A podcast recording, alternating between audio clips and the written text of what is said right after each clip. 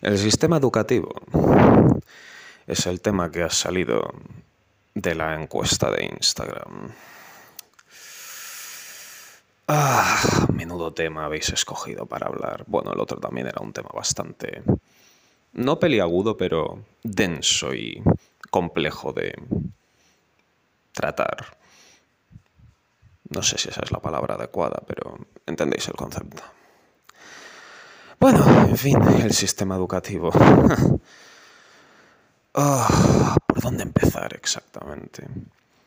Bueno, creo que el mejor punto para empezar es que todo aquel que me conozca sabe que siempre he criticado muchísimo la educación actual, por varios motivos, de hecho. Pero lo curioso es que mientras me estaba preparando, bueno, no es mientras, es a lo largo de la preparación de este podcast, mm, me he dado cuenta de que muchas de las críticas que tenía o bien eran incompletas o bien estaban sesgadas. Lo cual no implica que las críticas desaparecieran, sino que para hablar de ellas he tenido que profundizar bastante en el concepto subyacente, por así decirlo, de esas críticas. Y he llegado a unas a una serie de conclusiones que voy a intentar que sean este podcast. Primero de todo, me he dado cuenta de que hay que hacer una distinción clave que no solemos hacer, que es la diferencia entre sistema educativo y educación como tal.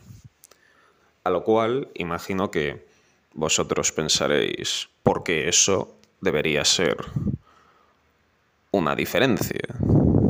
O siquiera si eso es una diferencia. No quiero decir, ¿Cuál es la diferencia entre la educación y el sistema educativo? Bueno, pues a grandes rasgos la premisa es la educación es el concepto, el sistema educativo es la forma de implementar ese concepto. Entonces, no es adecuado criticar a uno asumiendo... O sea, no es adecuado criticar a uno sin hablar del otro y aún menos asumir que los dos van cogidos de la mano. Entonces, creo que lo fundamental sería comenzar por establecer el concepto de educación, ya que es el tema de conversación del que vamos a hablar.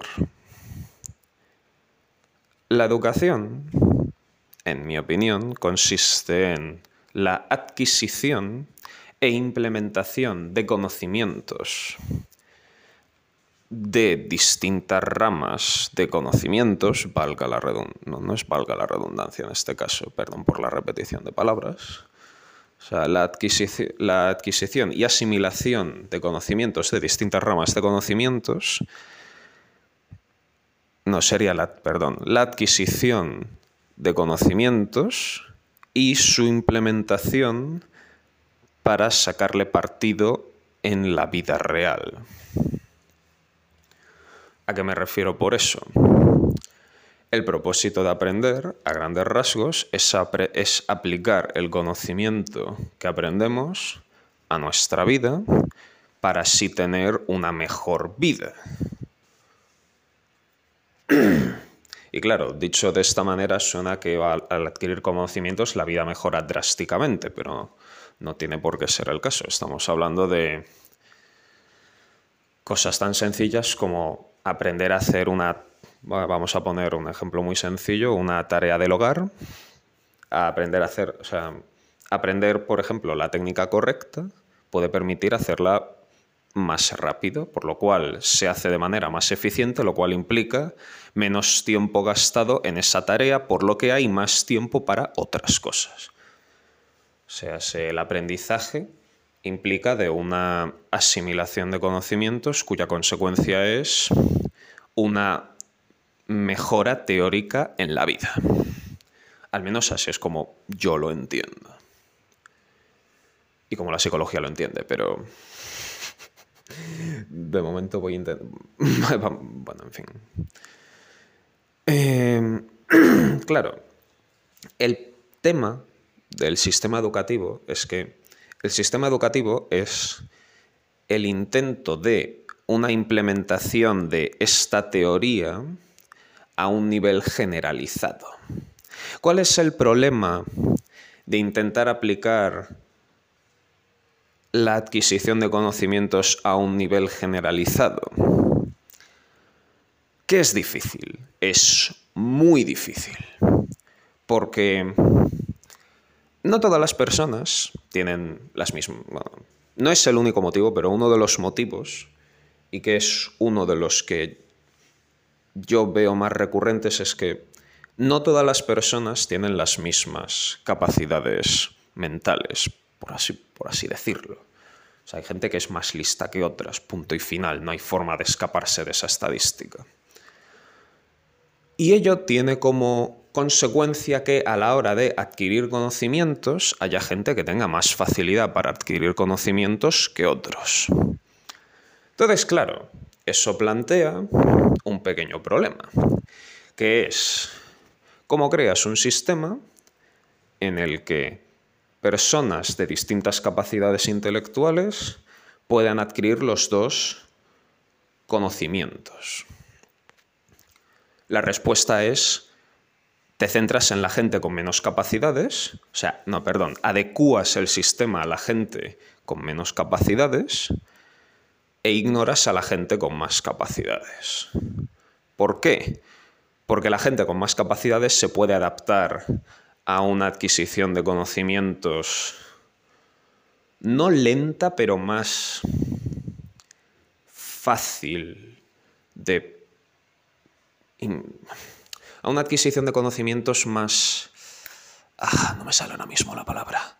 O sea, a una adquisición de conocimientos más fácil, metódica, mecánica y superficial a su vez. Y, de, esas palabras que he dicho voy a hablar ahora. Claro, la gente con mayor capacidad intelectual puede memorizar con mucha facilidad. La gente con poca capacidad intelectual no puede razonar con tanta facilidad. Por eso se opta por enfoques más centrados en la memorización que en el razonamiento y la reflexión. Claro, eso supone un grave problema a la hora de no tanto adquisición de conocimientos, también adquisición de conocimientos, pero especialmente en la implementación de conocimientos en la vida real. Porque Perdón, sigo con la garganta mal a pesar de todo el tiempo que ha pasado. Claro, el problema está en que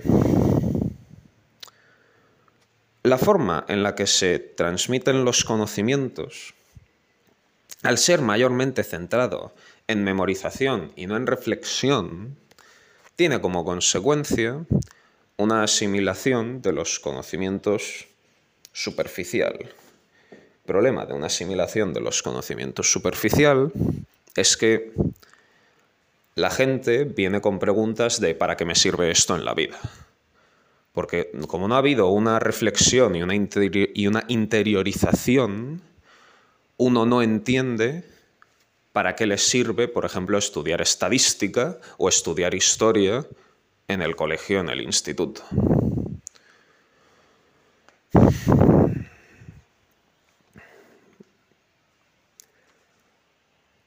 Vale. Es que hay, mucho de lo que hablar. Vale. Entonces... Pero claro, este problema sobre todo se ve acrecentado, por así decirlo, a partir de secundaria y bachiller. Sin embargo, en primaria no tanto. Y un poco la conclusión a la que he llegado es porque en primaria, como su nombre lo dice, educación primaria, es educación básica. O sea, conocimientos básicos que todas las personas pueden utilizar e implementar en sus vidas de forma fácil. Quiero decir, No es lo mismo aprender a leer o a escribir que aprender a hacer ecuaciones diferenciales, derivadas e integrales.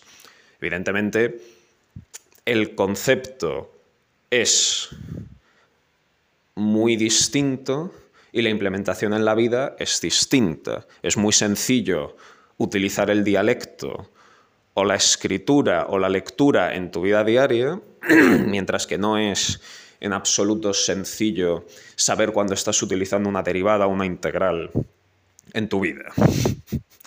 Y creo que parte del problema viene de ahí. Pero bueno, entonces, siguiendo con lo que iba antes.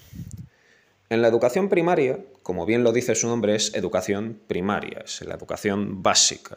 Sin embargo, la educación secundaria es una educación que ya no es tan imprescindible para la vida, sin embargo, es más específica, más compleja, pero a su vez aumenta el nivel de especialización.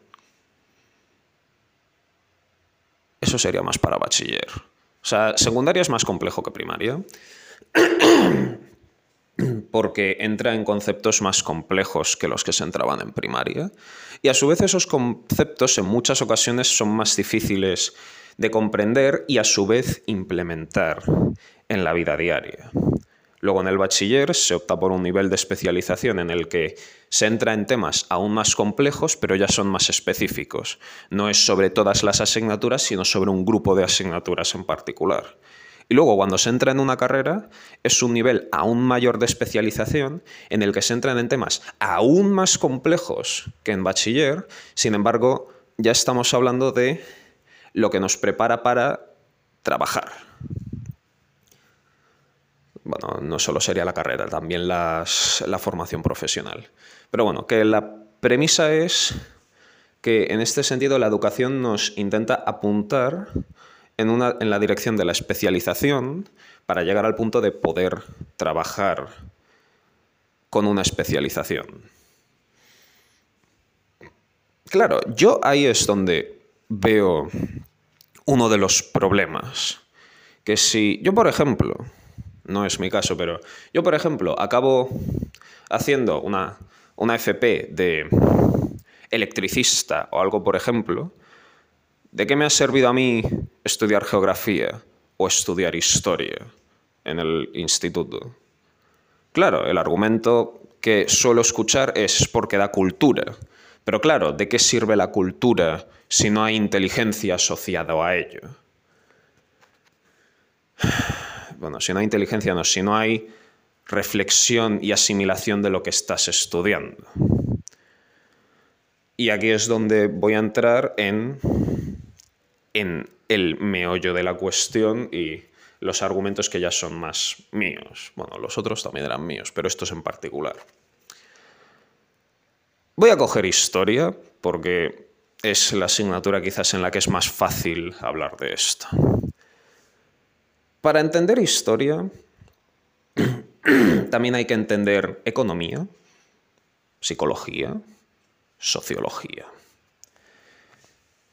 Y puede que algo más que no me esté pensando ahora mismo, pero para entender los acontecimientos históricos, para entenderlos bien, de verdad, entender por qué ha pasado lo que ha pasado y aprender las lecciones que hay que aprender de la historia, que en teoría por eso se enseña historia en los institutos, para que no se cometan los mismos errores del pasado, hay que hacer un análisis de la historia con tal nivel de detalle que es ridículo, porque hay, que entender tendencias sociales, hay que entender causa-consecuencia, hay que entender cómo afecta la economía, en este caso sería la macroeconomía, a la sociedad, y entender por qué ocurre lo que ocurre.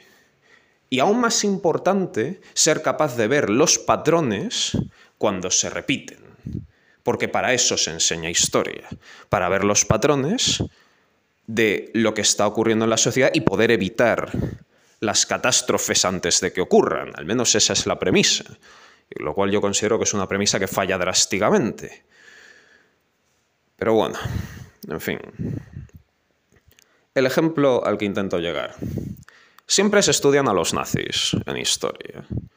Se estudia por encima todo lo que ocurrió en Alemania y cómo los nazis llegaron al poder. Pero no se estudia en profundidad cómo la economía influyó, cómo las causas posteriores, perdón, cómo las causas previas de la Primera Guerra Mundial y lo que ocurrió en la Primera Guerra Mundial, cómo afectó eso a Alemania. O sea, sí que se estudia, pero no se estudia con la profundidad con la que se debería, menos no la profundidad psicológica con la que se debería. O sea, sí, todos sabemos que los nazis mataron a 6 millones de judíos, pero no tenemos tan claro cómo Hitler llegó al poder para poder hacer eso. O sea, se entiende por encima, pero es como... Es, eh, es un proceso complejo que ocurre, a lo, que ocurre a lo largo de 20 años, si mal no recuerdo. No, 15. Y y tiene muchas, o sea, y, hay muchos elementos ahí que se correlacionan con, se correlacionan con temas sociales de lo que busca la gente debido a la situación política y económica. Por eso la gente se va a los tiranos. Bueno, no a los tiranos, sino a los extremos, que acaban siendo tiranos, pero... Y claro, la gente eso en mi experiencia, no lo tiene tan asimilado. No tiene tan asimilado por qué alguien como Hitler llega al poder. Saben que Hitler mató a 6 millones de judíos y que comenzó la Segunda Guerra Mundial, pero no entienden cómo alguien así llega al poder. Entonces, ¿para qué sirve estudiar historia? Vale, sí, conoces un dato curioso. Sí, ese dato curioso es una de las mayores tragedias que ha ocurrido en el siglo XX, pero sigue siendo un dato curioso si no se asimila toda la información y se aprende todo lo que hay que aprender de ese suceso. Entonces, ¿por qué? O sea, ¿por qué se estudia eso si no aprendemos y lo asimilamos y nos permite crecer y desarrollarnos como personas y crecer y desarrollar nuestro pensamiento? Porque por norma general, cuando se aprende algo, se aprende algo de la magnitud de la respuesta de cómo un líder tiránico llega al poder, si se entiende de verdad esa pregunta y se entiende de verdad la respuesta a esa pregunta, cambia por, cambia por completo la perspectiva que se tiene sobre los seres humanos. Y yo no veo que la mayor parte de la gente que se haya estudiado ese momento de la historia en el instituto le haya cambiado por completo la perspectiva de los seres humanos. Por lo que ahí veo dos opciones, tres de hecho.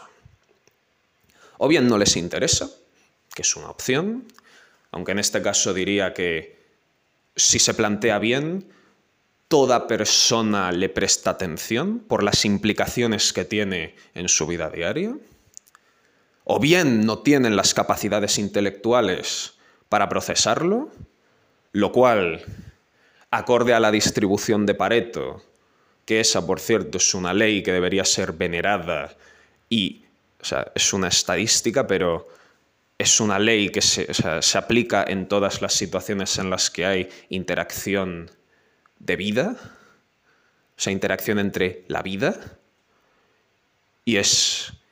Esa, ley se debería. todas las personas tendrían que tener esa, esa distribución grabada a fuego en su cabeza. O bien, o sea, perdón, me he distraído ahí un poco, es o bien porque no les interesa, o bien porque no tienen las capacidades intelectuales para procesarlo en condiciones, o bien porque se enseña mal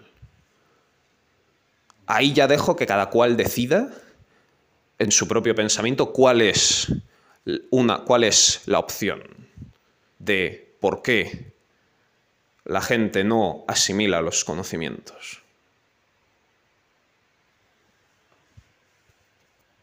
Yo, en mi caso, mi opción es que se enseña mal porque el nivel de reflexión y profundización que es necesario para enseñar algo así bien no está al alcance de la mayoría de los estudiantes. Y en este caso me atrevería a decir incluso de la mayoría de los formadores, en este caso profesores. De nuevo, por la distribución de Pareto, esa distribución...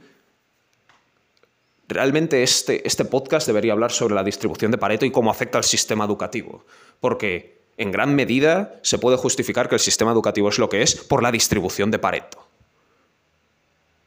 esa distribución es, es... Una vez se entiende esa distribución, se entiende por qué el mundo es lo que es. O sea, realmente recomiendo a la gente que si quiere entender algo sobre el mundo, se estudie la distribución de Pareto. Porque es, una vez se entiende lo que es, se entiende el porqué de la mayoría de cosas que ocurren en el mundo. En fin, me he ido un poco por las ramas ahí. Pero bueno, la conclusión de esto es que el sistema educativo intenta formarnos para, para a la larga poder adquirir un trabajo, además de una serie de conocimientos en el camino que nos formen para estar listos para la vida. Sin embargo, el sistema educativo falla estrepitosamente en... no falla en formarnos para un trabajo, pero sí en desarrollar nuestras capacidades de reflexión, razonamiento y adquisición de conocimientos más allá de los necesarios para ese trabajo, porque la mayor parte de la gente o bien no tiene las capacidades intelectuales, o bien es que no es, no es no tener las capacidades intelectuales, es que hacer todo eso requiere de un esfuerzo que la mayor parte de la gente no quiere hacer porque es difícil. Entonces, claro, se opta por la memorización, porque la memorización no requiere de reflexión, solo tienes que memorizarlo y replicar lo que te has memorizado en vez de asimilar lo que te están diciendo. Y reflexionar luego por tu cuenta y aplicarlo a tu vida diaria después de haber llegado a las conclusiones que había que llegar. Y creo que de momento eso es todo por este argumento. Siento curiosidad por ver lo que me decís esta vez, porque es que me llama mucho la atención el hecho de que más de uno, no muchos, pero suficiente, me contestáis a estos podcasts con vuestras propias opiniones y son fascinantes. O sea, me llama mucho la atención ver lo que me dice la gente. Y con este siento curiosidad porque todos hemos pasado por el sistema educativo, así que de una manera u otra todos tendremos opiniones respecto al sistema educativo. Así que quiero saber exactamente, bueno, más que quiero saber, sí que quiero saber, pero sobre todo siento curiosidad por ver lo que me va a decir la gente con este. Un saludo a todos. Me he dado cuenta de que al final del, podcast he hablado mucho sobre la distribución de Pareto, pero no la he explicado. A grandes rasgos, la distribución de, de Pareto es esta ley de 80-20, que se dice que es que el 80% de algo lo tiene el 20% de el grupo de activos que puede tener el 100% de ese algo. O sea, por ejemplo, el 80% del dinero lo tiene el 20% de la gente y cosas por el estilo. O sea, también, también hay otra forma de expresar lo que es la, la raíz cuadrada de los integrantes de un grupo hacen el 50% del trabajo, pero es una... O sea, grandes rasgos en, un, en una empresa, por ejemplo, que tiene 100 personas, de media 10 de esas 100 personas hacen el 50% del trabajo total que produce la empresa. A, grandes rasgos la, estadística es eso. sea, la, la premisa a grandes rasgos de la estadística es que un grupo muy pequeño del conjunto de datos que se analiza causa la mayoría de los de los resultados que salen de ese grupo de datos, por así decirlo.